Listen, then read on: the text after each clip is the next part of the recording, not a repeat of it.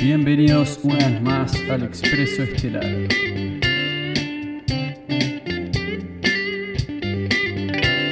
Con ustedes, este es el asistente semanal.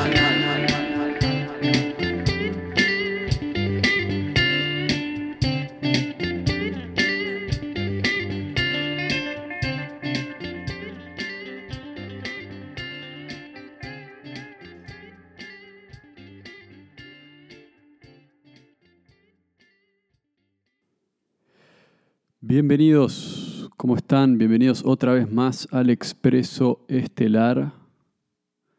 Y acá estamos transmitiendo en vivo y en directo desde la península de Yucatán, México, el pueblo de Chichen Itza, el pueblo de Pisté en realidad, cerca de las ruinas de Chichen Itza.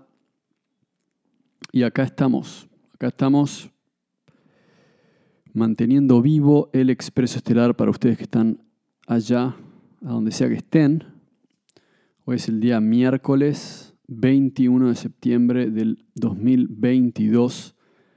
Estamos llegando al equinoccio, al día que es igual en todo el año, por eso se llama así.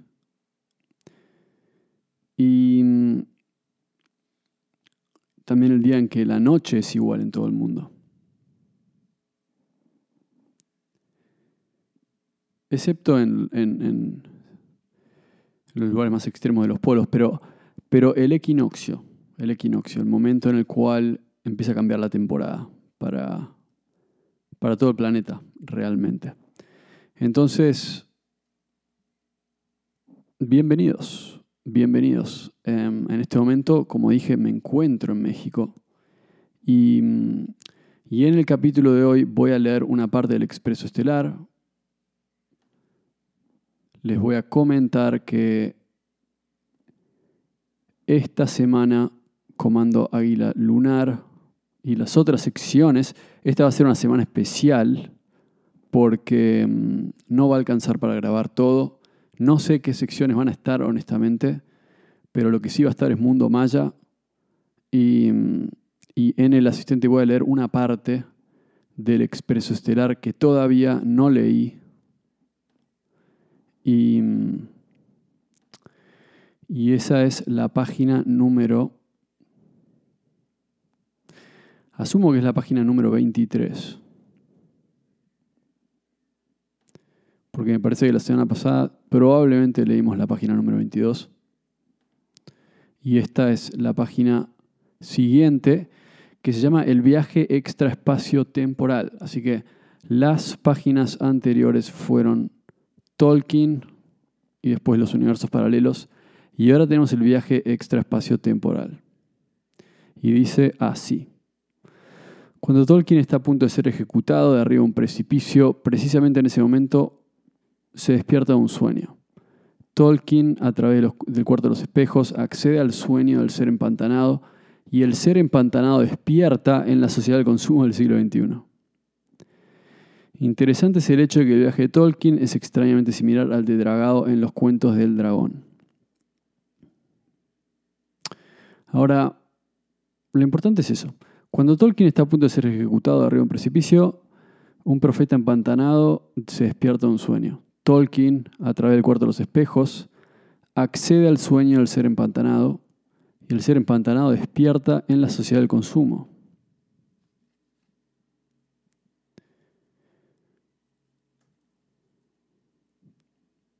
Ahora, ¿qué quiere decir eso, no? Lo único que puedo contarles en el expreso estelar es que eso quiere decir que hay un sueño en el que Tolkien, que es un hechicero en una ciudad maya, lo tiran de un precipicio a un cenote cuando lo van a sacrificar, pero él entonces despierta. Y acá es cuando digo que un profeta empantanado o de ciudad se despierta de un sueño. ¿Qué quiere decir eso, no? ¿Qué es un profeta empantanado? Un profeta empantanado es, es, es lo que somos nosotros. Vos, escuchando esta historia, sos el profeta empantanado. El profeta empantanado es algo que vamos a analizar más adelante, pero por ahora vamos a dejarlo en ese lugar. Entonces vamos de vuelta. Cuando Tolkien está a punto de ser ejecutado, se despierta, un profeta empantanado se despierta de un sueño. Tolkien, a través del cuarto de los espejos, accede al sueño del ser empantanado. Y el ser empantanado se despierta en la sociedad del consumo del siglo XXI, o sea, en el mundo en el que está viviendo la mayoría de la gente. Interesante es el hecho que el viaje de Tolkien es similar al de Dragao en los cuentos del dragón. Ahora, ese cuento ustedes no lo leyeron, pero no es importante en este momento. Lo que sí es importante es que lo que dice es que Dragao, tal como ya se relató en esa historia, accede a un foco de energía que él determina como la nube. La nube es el lugar que usan los enamorados para hablar cuando no se ven. No hay una explicación para ese término, pero a partir de la intuición yo deduzco que es algo como el aire o el éter, un lugar destinado a la telepatía y a los viajeros astrales y a los enamorados. La nube se conoce como ese lugar etéreo a través del cual viajan y bajan los espíritus. En todos, o por lo menos en dos de los relatos, siempre hay una especie de obsesión en la cual requiere que el ser desarrolle cierto grado de ahorro energético y ese ahorro de energía hace que luego se prenda a una chispa y esa chispa es el gatillo que dispara el acceso a la nube. Es como la flor y el capullo. El capullo es esto, un ahorro energético, pero lo interesante es que la planta desecha energía en sus capullos y luego estos capullos explotan y se convierten en flores, flores que dejan semillas y emanan perfumes que viajan a través del aire.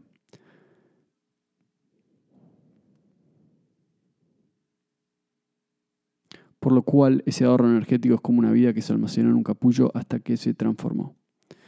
Bueno, esa última parte es un poco difícil de entender, pero acá estamos para explicarlo, esa es la idea de este capítulo. Y el punto de este capítulo es lo siguiente, y es una metáfora. Estamos hablando de, un, estamos hablando de la historia de un hechicero maya. El hechicero maya está por morir y aparece en un sueño de un ser empantanado, o un profeta empantanado, a mí me gusta llamarme así a mí mismo en una época de mi vida. Un profeta empantanado. El pantano es eso que nos mantiene firmes en el lugar en el cual estamos y del cual no podemos salir, pero también es lo que obliga a que nos transformemos. El pantano es la casa del signo escorpio. Entonces el signo del escorpión está, está relacionado con la transformación y está relacionado con la transformación, porque es la manera que tenemos para, e, es el recurso que tenemos para salir del pantano. Y el pantano nos obliga a mirar hacia nosotros mismos y a transformarnos. Entonces, una persona que todavía no se transformó, pero que busca transformarse, es ese profeta empantanado, un profeta que está en un pantano, un futuro profeta tal vez, un potencial profeta.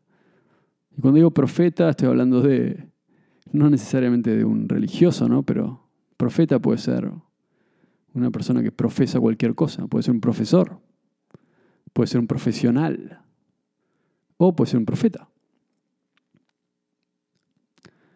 Alguien que busca ir hacia adelante, porque pro es ir hacia adelante. Y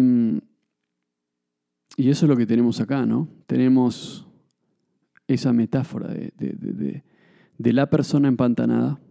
Tiene un sueño y en ese sueño un hechicero maya salta al cenote y yo asumo que muere en ese cenote.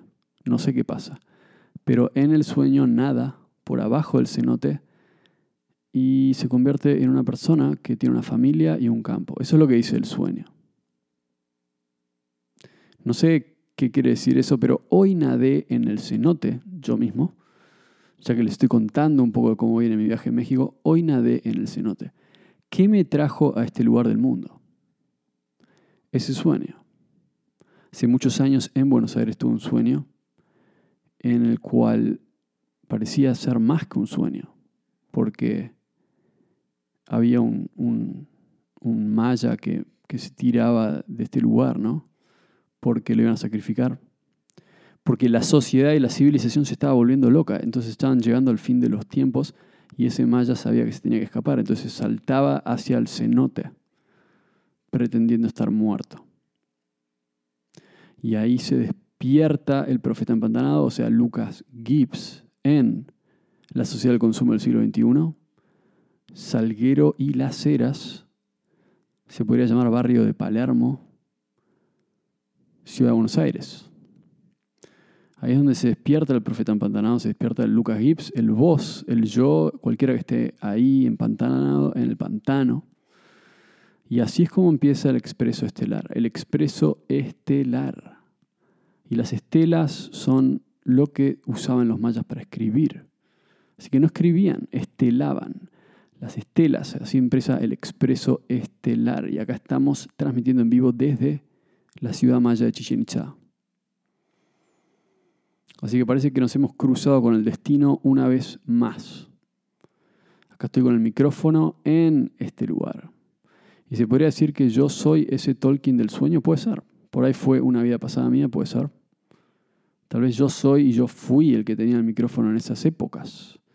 El que cantaba la canción, el que contaba la historia desde la cima de la pirámide. Y todos se volvieron locos y me quisieron tirar y me tiraron al cenote y ahora estoy acá otra vez. Pero acá estamos. Y eso es, eso es lo que quiere decir esta página. Esta página se llama el viaje extraespacio temporal. Y básicamente lo que quiere decir es que existe un plano que es el éter, lo que algunos han llamado la nube, otros han llamado el akash, plano etéreo, el plano astral el lugar que usan los enamorados para hablar cuando no se ven, básicamente una metáfora para hablar de dos personas enamoradas que, piensan el uno en el otro y se comunican con sus pensamientos. Pero es el lugar que usan los viajeros astrales, gente que sabe de la telepatía y los enamorados, así como los místicos. El lugar por donde viajan los espíritus. Y para poder acceder a ese lugar hay cierto ahorro de energía. Hay cierta preparación. Hay cierta hay cierto grado de sacrificio tal vez. Nosotros somos como, como capullos realmente. Y, si florecemos, si nos convertimos en un capullo, que es básicamente un ahorro de energía, podemos llegar a florecer, pero mientras sigamos derrochando nuestra energía en, sea la sociedad del consumo, como puede ser la civilización desconocida del pasado, no vamos a florecer. Así que vos, yo, todo lo que somos, somos un capullo que de repente florece. Creo que en mi caso eso es, el expreso estelar es como una flor. Pero ustedes también son capullos y algún día van a florecer. La pregunta que se tienen que hacer es, bueno, en realidad no hay mucha pregunta. Es decir, la pregunta que, yo, que ustedes se tienen que hacer es si son conscientes de eso. Si son conscientes de que ustedes son capullos y que tienen que ahorrar energía para, y un día van a florecer. Es algo inevitable. Entonces, ese es mi mensaje. Y yo creo que este cuento, acá estamos, en este momento, lo que puedo decir es, en esta sociedad en la que vivimos, somos potencialmente seres iluminados. Potencialmente. El potencial de desarrollarse es una búsqueda que tenemos. Pero si no ahorramos nuestra energía y no decimos que no a ciertas cosas en la vida, no vamos a florecer. Ese es el mensaje del día de hoy. Bienvenidos a esta semana. Estén atentos al mundo maya. Los voy a mantener en contacto con eso. Gustazo, vamos arriba.